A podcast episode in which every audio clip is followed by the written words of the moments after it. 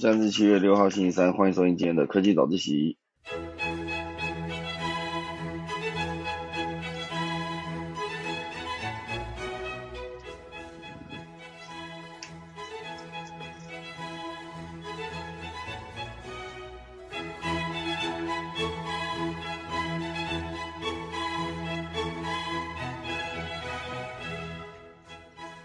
今天可以早起要跟大家分享几则消息。第一大段呢，会是跟大家聊到现阶段，呃，纽约正在推的豪宅，竟然叫做蜜蜂花园，哦，就是卖豪宅，豪宅一定要有蜜蜂，到底为什么要有蜜蜂呢？这感觉有点像是郭芭比会分享的新闻不过今天放在第一则，我跟大家聊聊环境议题以及豪宅的结合。第二大段呢，会跟大家聊到，就是以前讲行行销都是从 B to C 到 B to B 啊，现阶段有一个最新的叫做 B to H 啊，那 H 是什么？是 human 啊，就是整个人性。好，那第三大段呢，会跟大家聊一个二代接班的故事，就是阿美米干接班的故事。好，每次聊到二代接班呢，都会觉得比较辛苦，因为二代呢永远都是压力很大的一代，哦，就是必须面对很多的老臣哦，很多的公司的成员呢，都比你呃工作的时间还要来得久。好，所以现阶段呢，阿妹米干二代接班就是一个非常辛苦的状态。不过还是一样，呃，经过了辛苦的过程之后呢，现阶段还是做的比较不错。然后就来跟大家聊聊，就是阿妹米干二代接班的故事。啊，钟声过后就要开始今天的科技早自习喽。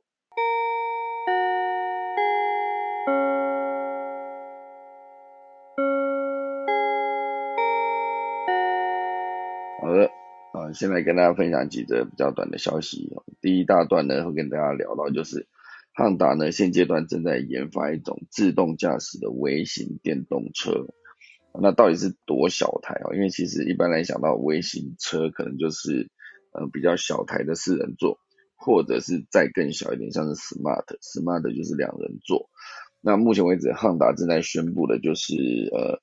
呃，赤城县长总市他们目前为止签订了一个为期五年的验证实验协定啊，目标就是利用 AI 人工智慧跟自动驾驶等先进技术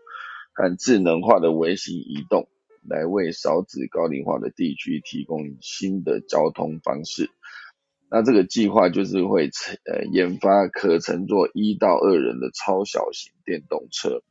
且无法自行开车的呃。高龄长者民众，哦，就可以直接为他们提供日常购物所需的移动。那这件事情感觉就是一个可以是自动驾驶的概念啊，可是显然它距离不会太长，而且应该概念上就是要走同样的路线。那一开始呢，这个汉达它就会在长总市这个地方啊，户外设施就是水海道之里哦，就是使用没有自动驾驶功能的车辆。来进行验证实验，它的车辆的功能呢将阶段性的向上提升，未来呢更计划在一般道路上使用自动驾驶车辆来实施验证实验，目标就是希望在二零三零年后就会迈入实用化。另外，呃，一项搭载 AI 功能的机器人实验也会同时展开，可能的使用场景呢像是协助人们搬运重物等等。我现在想到这个，我就会觉得说，好像未来很多的，应该说很多的之前看过的电影，好像是那个瓦力吧，哦，瓦力这部电影在演的时候，应该说它是个动画，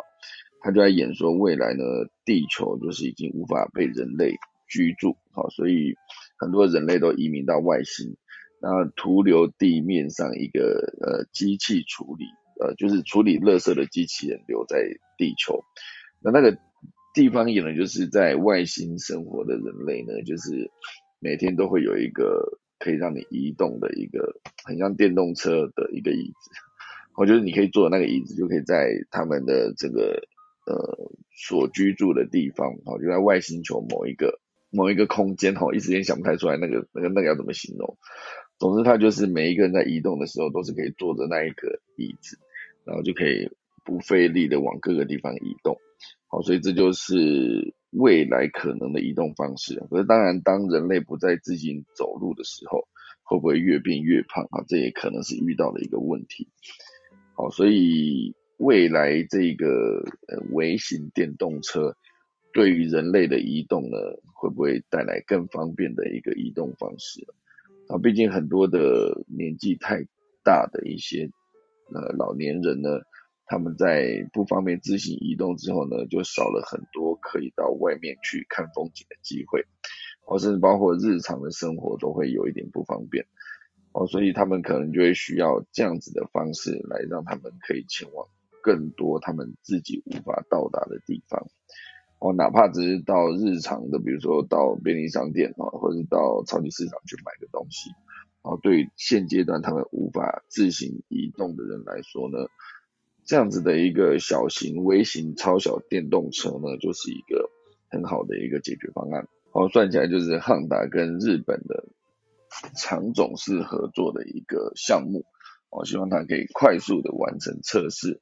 之后呢，对所有的人类应该就算是更更方便的一个移动方式。好，接下来是第二个比较小的新闻哈，就是呃现阶段呢，因为旅运哦越来越复苏哦，所以像之前疫情期间大家都不敢出去玩嘛，那现在就比较有机会出去玩的时候呢，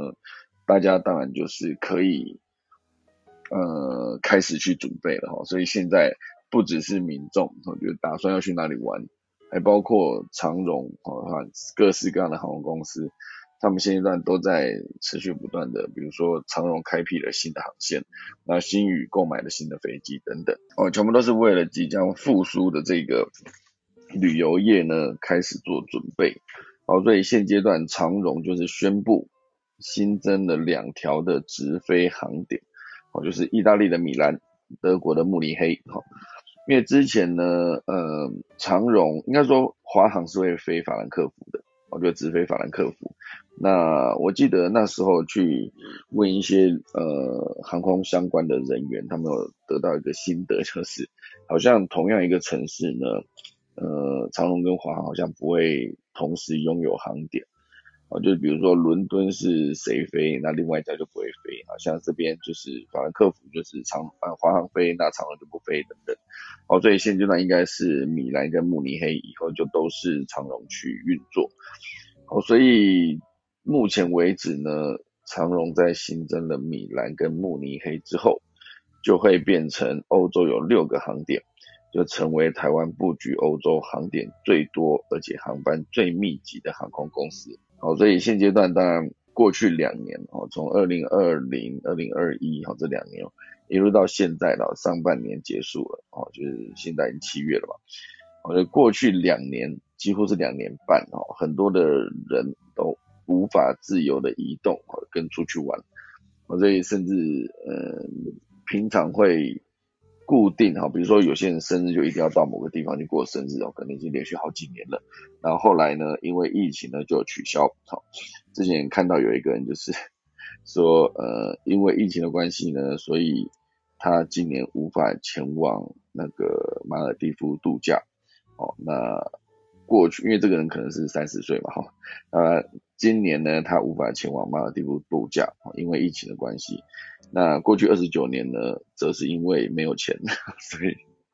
今年当然应该应该也是因为没有钱啊，只是他把疫情放在前面。我那时候看到时候，我觉得这个笑话哎梗铺的还不错，就是今年因为疫情，所以无法前往马尔蒂夫度假。那过去二十九年呢，则是因为没有钱，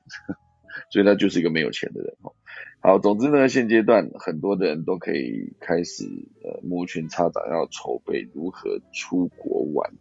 而且是一个爆发性的补偿心态，好像是那叫什么？呃，让大家越来越愿意出国玩，哦，因为闷太久了，闷太久之后你就想说，好吧，那我在台湾找找看，然后一查发现，哇塞，台湾的住宿真的是蛮贵的，贵到有些人就去查一查，就是哦算了，我直接机票一买，我飞去冲绳，飞去哪里都比较便宜，哦，还不如直接出国。我觉得为什么住宿味道这么贵呢？这个其实我也在思考这个点哦。有些民宿真是贵到一个就是上万块的都有的，还有一些那种包栋啊，包包栋当然比较开心啊，就是人比较多这样。哦，可是仔细查一查之后，大家会发现，也许出国玩真的不会说真的贵到哪里去，哦，只也许只是差一个机票钱。所以那机票钱呢，严格说起来，就是跟在台湾移动，比如说搭高铁来回，或者在当地租车等等，它其实全部都是交通的费用。那还不如就直接出国玩哦。可当然，过去两年半是因为无法出国玩哦，所以现阶段当然就是一种爆发式的补偿心态啊，期待下半年的国境解封之后呢，开始规划今年下半年，甚至是二零二三年，暌违已久的旅行。哦，当然，目前为止呢，欧洲已经算是回归疫情前的正常运作，所以就成了很多人自助旅行的首选。哦，当然，日本跟韩国好像也都开放边境了嘛。我说，所以这一波解封之后的商机呢，航空公司当然也不会缺席。啊，比如说长荣，他就宣布新增了米兰跟慕尼黑两个直飞的航点。那接下来，呃，再加上之前哦。长荣原本就会飞的伦敦、巴黎、阿姆斯特丹跟维也纳，哦，这几个好像呃加起来之后就有六个航点，哦，成为台湾布局欧洲航点最多的航班密集啊，航班也会最密集。好，伦敦、巴黎、阿姆斯特丹跟维也纳，请问那华航到底欧洲飞哪里？我真的很好奇哦。华航欧洲航点，我看一下，飞往欧洲的航班，华航。哎，华航也有飞阿姆斯特丹，奇怪，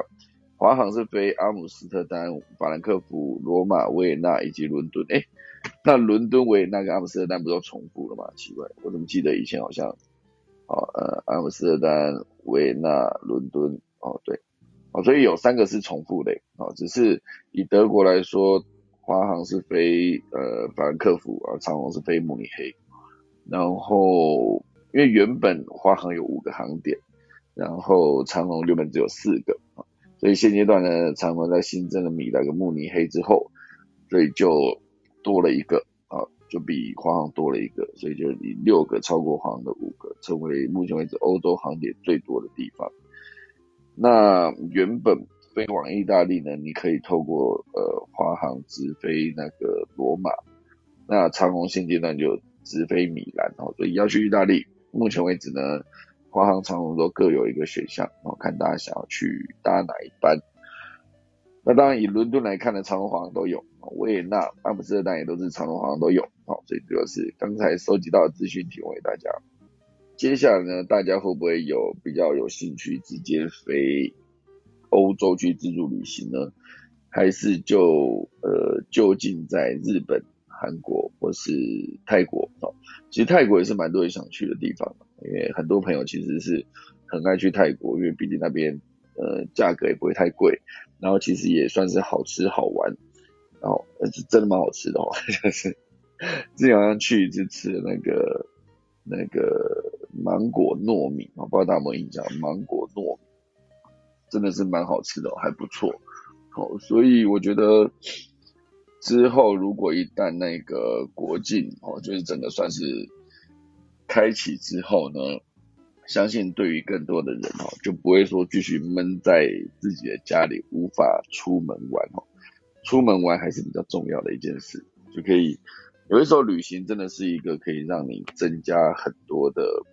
呃见闻的一个地方啊。出门走走，永远都会遇到新鲜事哦。所以我最近得到一个心得，就是我是一个。脑袋比较停不下来的人，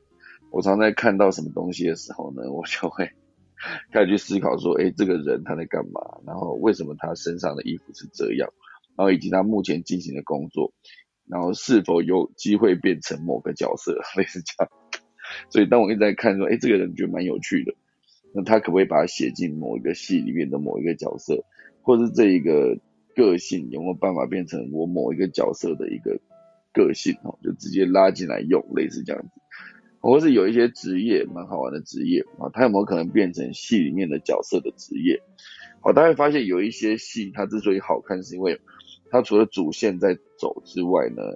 包括它里面的角色的的工作，好，其实都是有趣的一个过程就你看了以后，你就觉得哦，原来他的工作是长这样。哦，比如说你今天演一个主角，可能有五四五个人，然后其中有一个人的工作很酷，他就是也许是大体化妆师，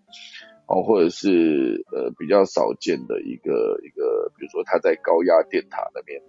呃维修员类似这样，他们的工作比较少见，哦，所以以他们的工作日常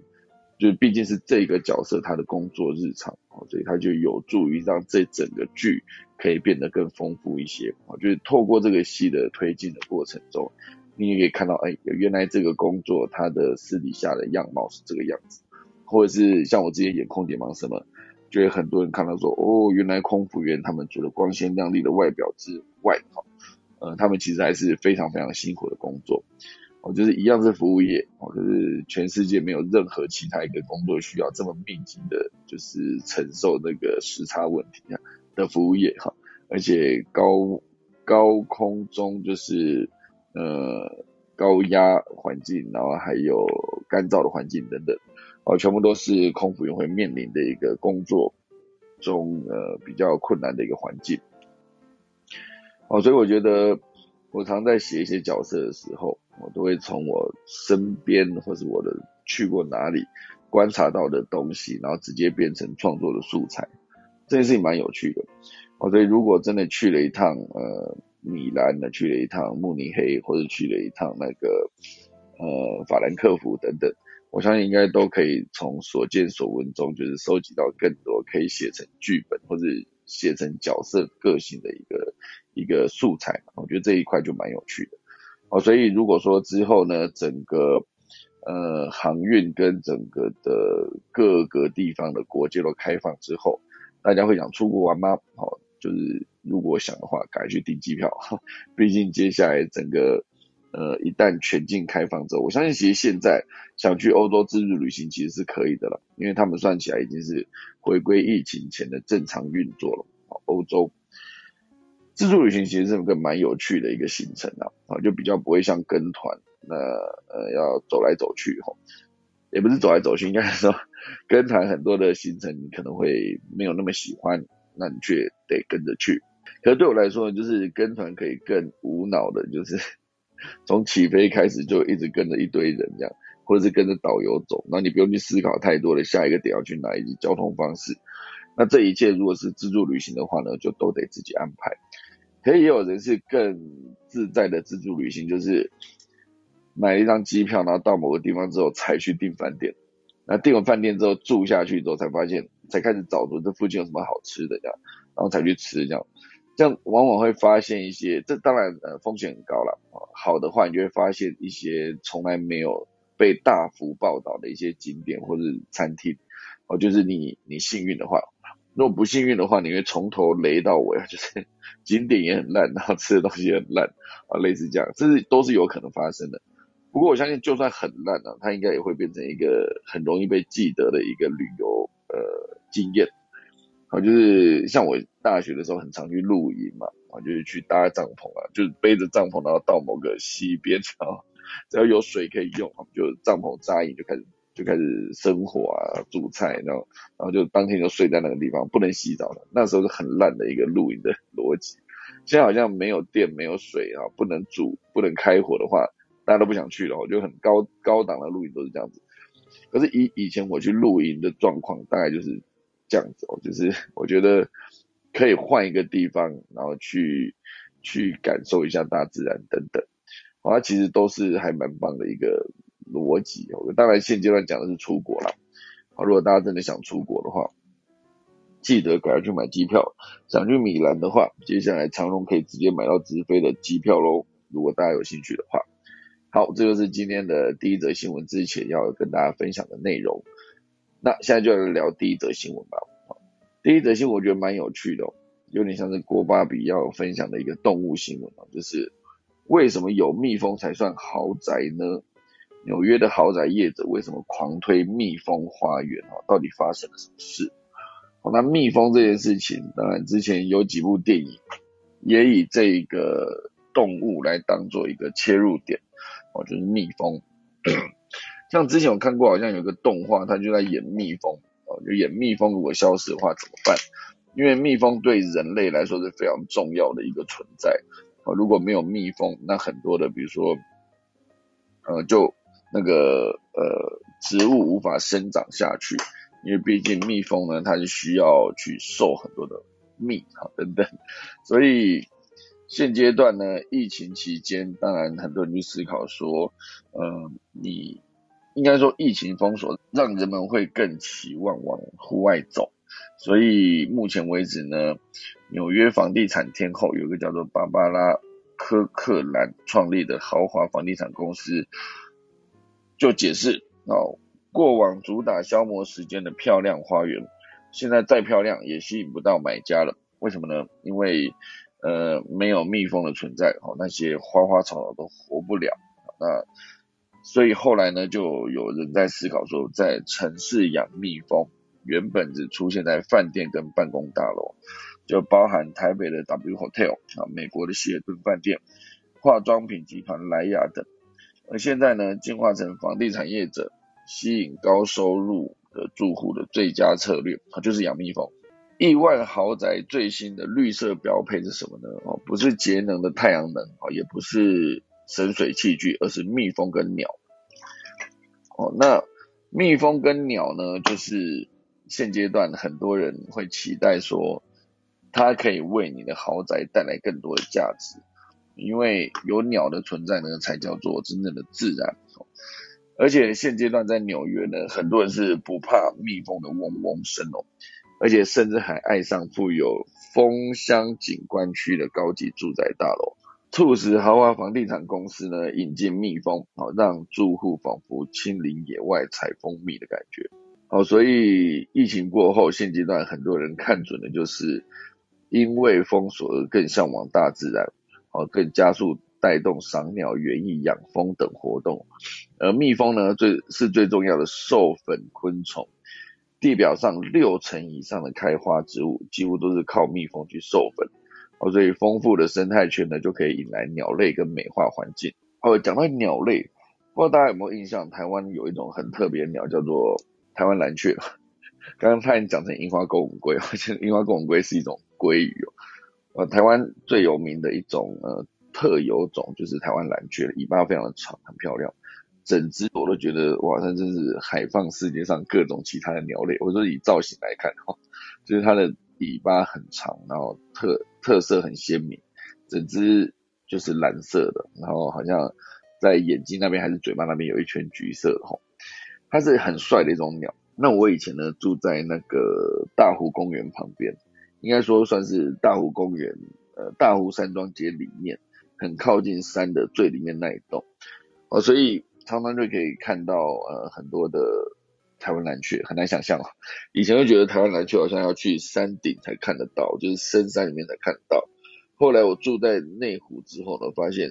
原来我住的十四楼底下的看得到的两棵树上就有两个台湾蓝雀的窝，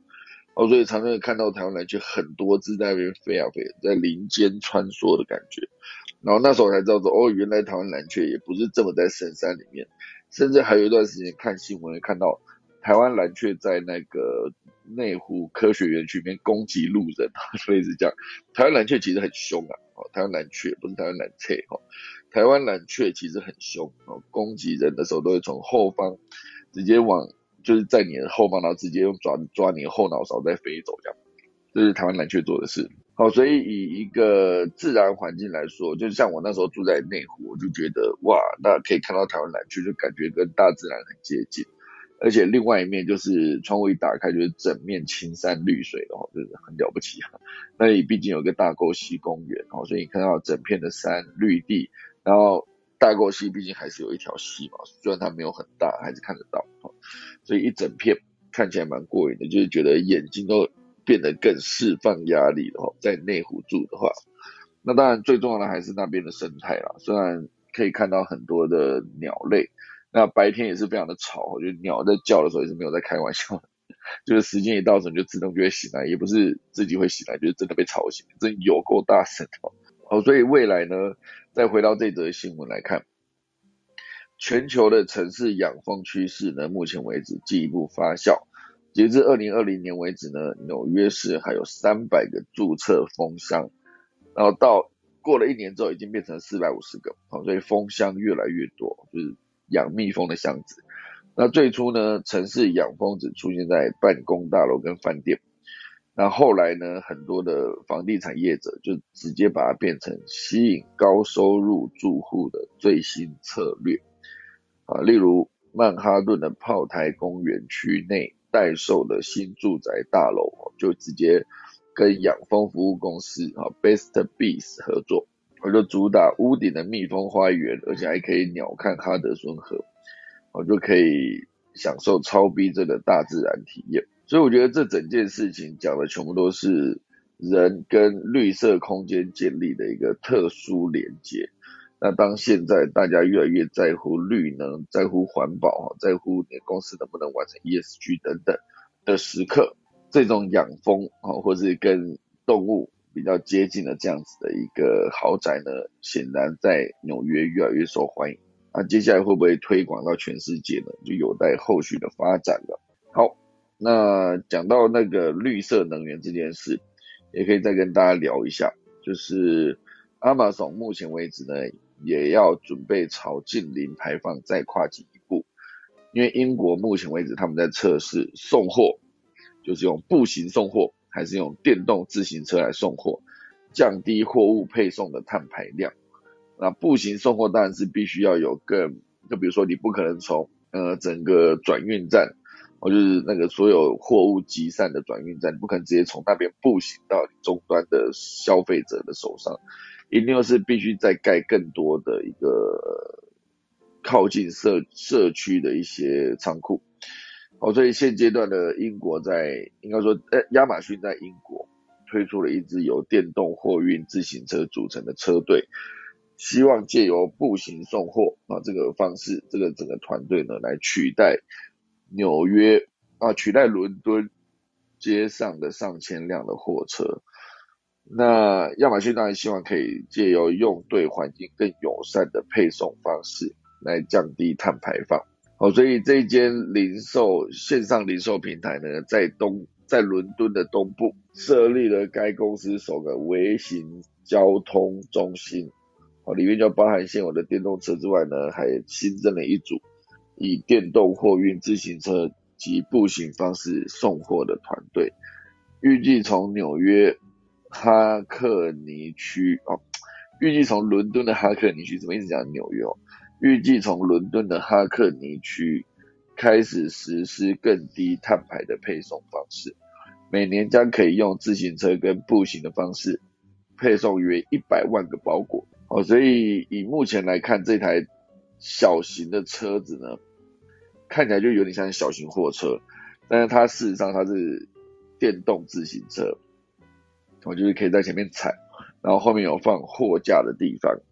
除了可以改善传统货车所排放的废气跟二氧化碳的较小的车体体积呢，还可以直接减少交通堵塞的机会。哦，所以这件事情呢，当然 UPS 也正在做哈。UPS 就是快递服务，它也先后在苏格兰跟纽约针对电动货运自行车进行测试。DHL 啊，这也是货运公司哦，也可以在英国进行测试哦，所以这几间公司呢，全部都在测试可以用更低碳排放的方式去做配送。比如说，美国的邮政服务网 USPS 也选用了电动三轮车进行配送，它后方的储存空间呢，就可以存放一百八十亿公斤的货物哦，其实算是还蛮大的哦。哦，所以现阶段呢，英国能源部长啊也表示很开心看到亚马逊带头减少石化燃料的哦化石燃料的一个使用，那这些改善措施呢，将有助于给英国带来更好的一个能源安全。哦，所以就希望以后有没有可能直接所有的配送呢都改成用电动车或者电动自行车或者电动机车啊来直接调整成。未来的送货的方式，就看大家愿不愿意投入，或者是看之后油价会不会越来越高，然后导致大家越来越不愿意用传统的燃煤或是啊燃油方式来当配送的车辆的能源了。好，好，这个是今天第一大段。第二大段呢，会跟大家聊，就是大家知道 B to B、B to C，那现阶段就是大家会去思考说，从 B to B 和 B to C 一路走到 B to H。那这个 B to H 的 H 是什么呢？它就是呃 human 哈，就是所谓的人性。人性这件事情最终是你最重要的呃 business to human 哈，企业对人之沟通这件事情。哦，所以以前说 to C 是指直接对顾客，那 to B 是对另外一个呃公司等等。以前最大的差别啊，B to C 跟 B to B 最大的差别是购呃采购小组的深入参与度以及采购过程的多元复杂度。那 B to B 的客户啊锁定大量，那 B to C 当然就比较呃量少样多啊式样多数量少。那 B to B 当然就是可以数量多，然后样式少，好类似这样，它是一个颠倒的一个状态。那 B to B 当然感觉好像比较划算了，因为毕竟少量多样，感觉是比较麻烦的一个状况。就比如说我今天卖一百件一样 size 的衣服，跟卖一件不一样的衣服给所有不同的人，哦，size 完全不一样。一百件一样的 size，它其实就比较方便嘛，你可以一次大量采购。就是假设你你要卖一百件衣服，假设这一百件衣服是卖给一个公司，哈，就假设卖给你的下游厂商。卖给某一个门店一百件一样的衣服，当然就比较轻松，就一趟过去就 OK 了哈。可如果说你今天是要卖给一百个不同的人，然后每一件衣服可能又有 size，可能是从 S 号、S L 啊，然后 L、M 等等，它的 size 都不一样，然后寄送的地点也不一样，那当然它的整个的寄送成本就会比较高啊，毕竟你得寄一百趟啊。所以 B to B 跟 B to H 以前的沟通模式其实是有一点不一样，但是呢。曾几何时，B to B 跟 B to C 这个界限已经越来越模糊了，而且很像相同又很像很不同。但是唯一一个呃恒久不变的一件事情，就是向人性靠拢拢，哈，也就是 B to H。因为现阶段呢，很多的新一代的网络上面的数位原住民，哦，就是可能是出生的时候就已经是网络非常发达的时代，所以当大家在购买。整个网络上面购买所有商品的时候，大家会去思考到很多的点。那所谓的人性就在这个时候派上了用场。你如何更了解你的顾客？不管他是土 B 还是土 C，你更了解你的顾客，知道他们真正需求是什么之后，他们才会愿意直接在你的服务底下买单。因为我觉得现在这个时代啊，真是太竞争了，所有的商家都都会推出更好的产品跟服务。那唯一的差别只是你能不能更了解你的顾客，哦，了解顾客永远都是一个，当然说 to B to C 也必须要做的事情。当然现阶段的很多的品牌沟通呢，都直接转向灌注情感的人性世界，好，所以现阶段很多的公司都走向了 B to H 这件事情，知道你的顾客是谁，然后了解他们真正所要的需求，好，所以当你知道他们要的东西之后。它才可以算是一个最重要的一件事。那这个当然就是来自一本书，叫做《广告女王在想啥》。它其实是台湾奥美的共同创办人庄淑芬的三十六篇趋势笔记的里面的其中一则，然后就是 B to H 将取代 B to B 和 B to C，也不算取代，我就是现阶段更重要就是 B to H。你到底能不能了解你的顾客，不管他们是 To C 还是 To B？那这边又讲到另外一则，就是跟行销业配有关的哦，就是现阶段，呃，之前大家会说 KOL 的业配，KOL 就是 Key Opinion Leader 嘛，就是在网络上面有声量、有影响力的这一群人。那这一群人之前都是会得到非常多的业配的机会，好，比如说厂商会愿意拿钱给这些 KOL 们，或是直接拿产品给 KOL 们，好，让他们可以直接使用。或者体验这个服务等等，那他们就可以把心得分享出来。那通常都是写好的这一面嘛。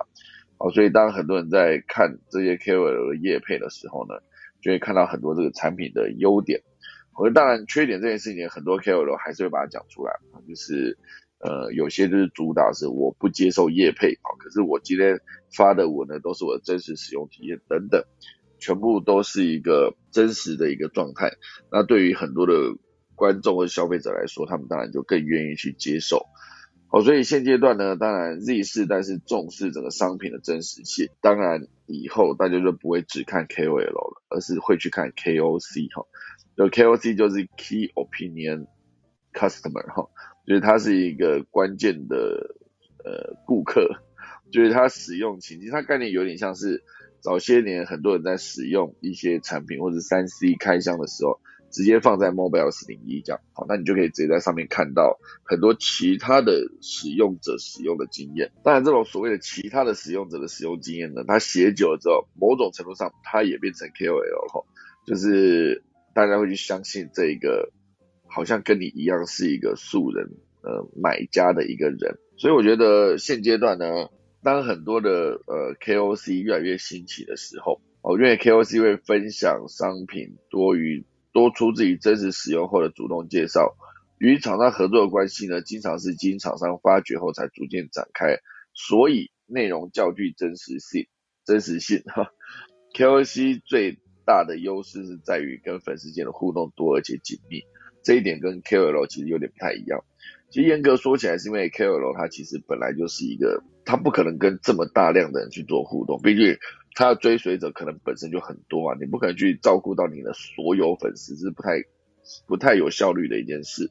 好，比如说他动辄就五十五六十万的粉丝，那你要让他如何一次？因为你就算一天留言给一千个人，你要跑完五五六十万，其实也是很久，而且一天留言给一千个人，其实也是一个非常大的楼顶哈，所以他无法跟这么多人密集的互动。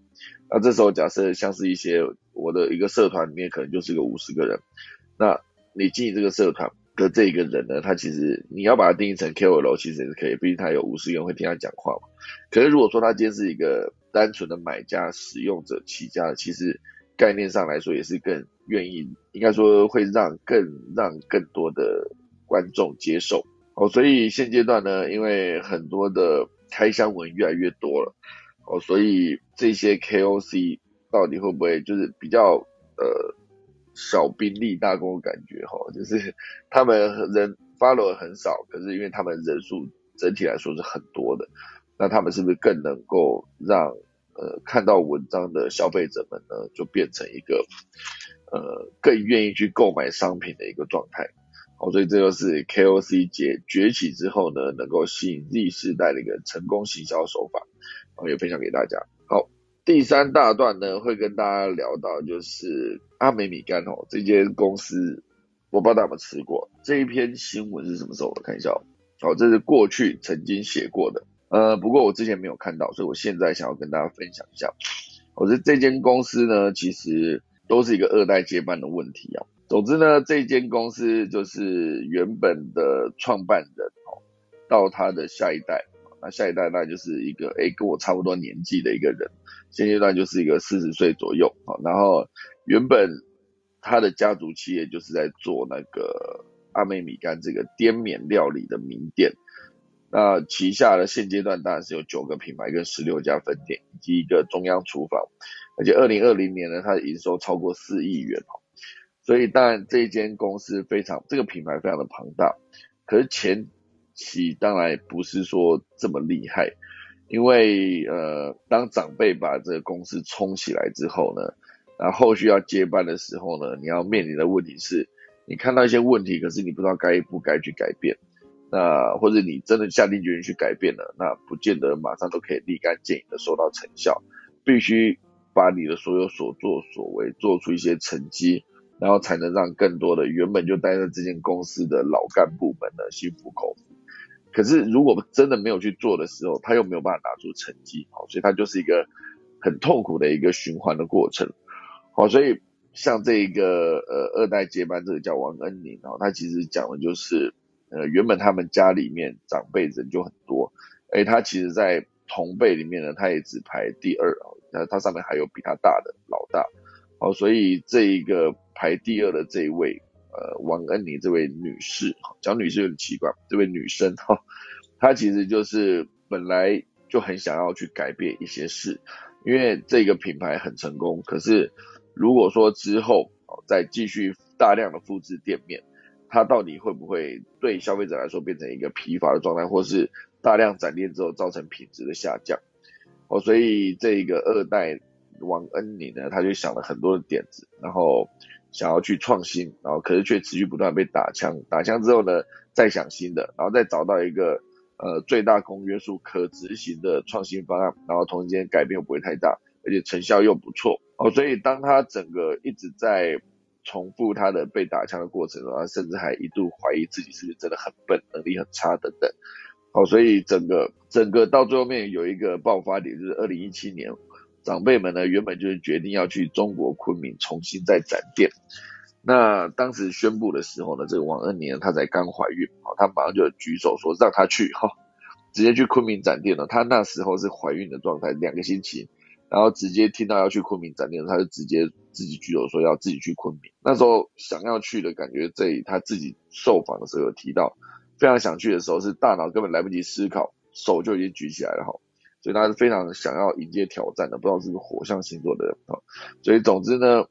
挥别了丈夫之后呢，她就直接前往了一个昆明，一个人去哈，很酷哈，带着一个厨师，然后她就去了。没想到呢，云南跟台湾从口味、气候到食材都大不相同，短短半年呢失败啊，两间门市全部关门，亏损了两千万，然后就回台湾。她那时候回台湾是待产嘛，才因为她刚怀孕去，然后半年之后就两间门市都关门了，然后就直接回台湾待产，然后他也几乎死心，觉得。他的能耐跟才能大概就这样了吧，哈，那没想到呢，真正舞台是在愁云惨雾的二零二零年到来啊，真正的舞台，因为那一年呢，应该说二零一九年，他的第一代的父亲呢，就决定在中贞新村文化园区设立一个异域故事馆，来为当初一起来台的兄弟们圆梦，但是这个故事馆的严格说讲是不可能获利的。好，所以当这个消息提出来的时候，家族的反应非常的冷淡。好，但是这个王恩宁呢，他立去立刻转念想说，故事馆不能赚钱，但你必须要靠其他收益来养，而且文化园区的面积这么大，难道不能再多开一间餐厅吗？而且这间餐厅有没有办法从让自己从头到尾一手打造？好，所以他就大胆接下了众人手中的烫手山芋，在众人眼中哈，所以他要开餐酒馆啊，把滇缅料理比例降到剩百分之三十。所以因为他有观察到那个地方附近呢都没有餐酒馆，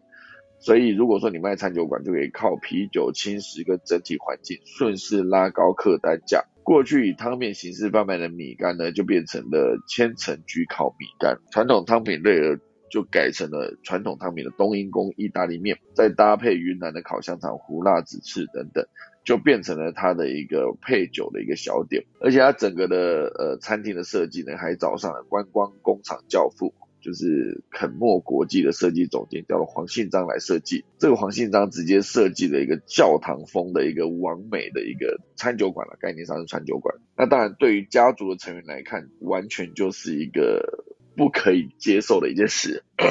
整个家族都吵翻天，因为他们搭了一个像教堂的一个餐厅的样子。而且还在屋顶挖空一座十字架，让光影投射进来，好，所以让这个氛围感跟气历史感完全就加分。但是这件事情就，引起了家族成员的强烈反弹，甚至有些长辈还吵到说要退股。所以这个餐厅呢，当然当它搭起来之后，就吸引到非常非常多的网美来。当王美来的时候，这个带来的效应就是，当他们拍照打卡的时候。很多的慕名前来的粉丝都会因为这些王美曾经来过，哦，那他们就会变成一个接下来的顾客，哦，所以他的整个回想起他盖这个教堂餐厅的过程呢，包括那个刚才讲的黄信章啊，就是观光工厂教父黄信章，他就提到说他几乎是一下飞机马上被这个 王恩宁拦截了，而且他其实根本那时候跟王恩妮还不太熟，简单聊过就知道说可能有这个人，然后。他想要做这件事，只是没想到一个月过后哦，就是他再次回到台湾的时候，就直接在机场被拦住，然后直接就是拦着他之后，就直接载他到中正新村去看场地啊，就是非常迫切的感觉，我就说服了曾与无数企业二代共事的这个黄信章，就真的就帮他去设计了。我感觉这个二代呢，他是非常的急性子的人哦，感觉了，就是想到要盖这一个。呃，不一样的餐厅呢，就直接到机场去拦截设计师，而且拦截设计师拦截到之后，就直接载他去现场看场地，就你现在就看到，就大概就是这个地方我要盖这样。好，所以原本呢，这个专门盖餐厅啊、观光广场这个黄信章，他就特别告诉了这个二代说，如果你今天要做，就要做跟你。家族不一样的东西，那就比如说你爸开的是柴油车，那你要做的就是打造电动车这个概念，必须要跳出来开山立派，才能真正让自己有一席之地。哦，所以呢，目标就是他们会把那个忠贞新村的教堂啊，里面本来就有一个五十年历史的老教堂，直接把它改建成餐厅。好，那就接到刚才讲的嘛，他们在屋顶要盖一个十字架，可以透光进来这种感觉。哦，这好像那个谁啊，就是最近看了一个也是建筑大师，伊东丰雄嘛，是不是？我就忘记了。总之，他也是有一个十字架哦，就是他那个餐厅，很多人都去打卡。好像也不是他哈，到底是谁啊？安藤忠雄，可恶，这有一个雄字哈。一 A 就是熊在第四排是安藤忠雄，不是伊东丰。伊东丰是谁啊？伊东丰雄，他也是个建筑师哈，所以有两个建筑师后面都是一个雄字哦，一时间讲错。安藤忠雄，安藤忠雄他那个教堂真的很帅哦，就是因为它是一个镂空，然后就有那个光影可以透进来，而且这光影呢，因为呃阳光移动的地方，呃太阳移动，每天太阳都会从呃东升西落嘛，所以。那个洒进来的十字架，它其实会一直改变它的位置。哦，安藤忠雄，啊，不知道大家有没有去看哦？好像现在还在展览中嘛，哈，在中泰一路到展览到九月十三号，都有安藤忠雄的一个在中泰美术馆的展览，大家有空的话可以去看一下。哦，总之呢，这就是十字架这件事。哦，所以后来这整间餐厅就盖起来了，盖起来之后呢，就是有一个十字架透进来这样，然后呃。卖的米干原本是八十元，可是当他把呃经过包装之后呢，他可以把价格再往上提升，因为毕竟它的场地质感也提升了嘛，所以最终呢就是得到了很不错的一个效果，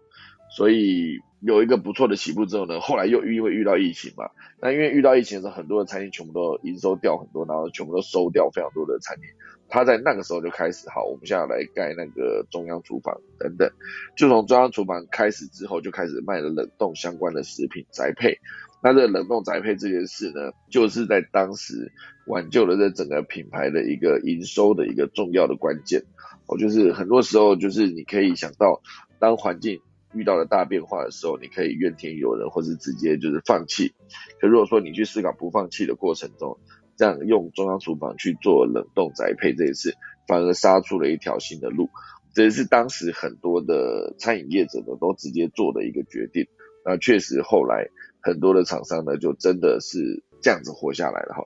所以总之呢，这就是这个阿美米干二代接班的故事哈。这是二零二一年七月二十九号，所以我去查一下去年七月二十九号我们讲这则新闻，如果有的话，不好意思，大家就听到第二次哈。好，总之这就是今天的消息。那第三。接呃，接下来跟大家分享一下 农民历。今天好日子啊，七月六号，然后农历六月初八，宜嫁娶、开光、祭祀、祈福、出行、解除、迁徙、入宅、开市、纳财、起基、修造、宿住、上梁、盖屋、做灶、出火、安香，然后补还、筛穴、拆卸、放水、扫射、造仓、栽种、安葬。我今天移二十六个，祭只有六个，纳财、定盟、安床、卸土、破土、动土。我今天不要动土就 OK 了。好了，以上就是今天可以早起来，准备来打下个钟哦。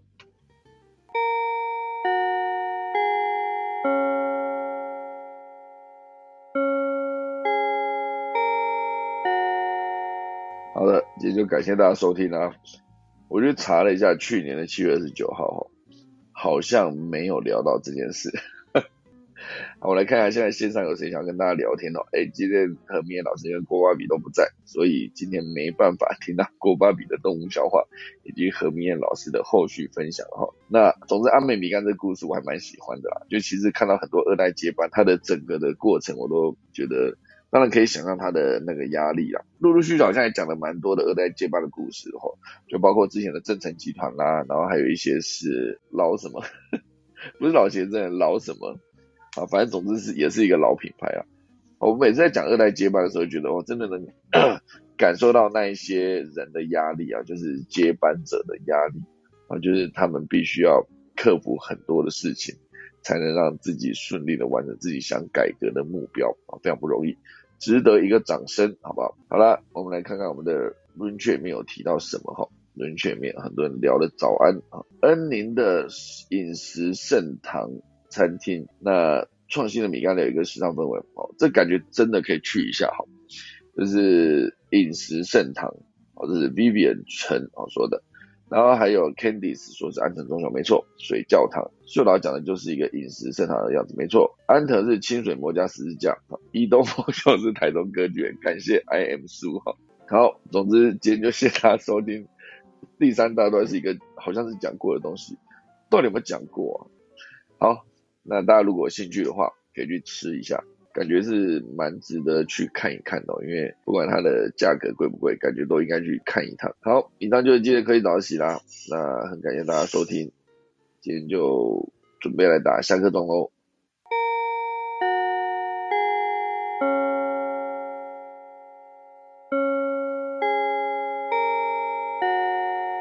好的，那我们可以早起就明天七月七号礼拜四早上再见，大家拜拜。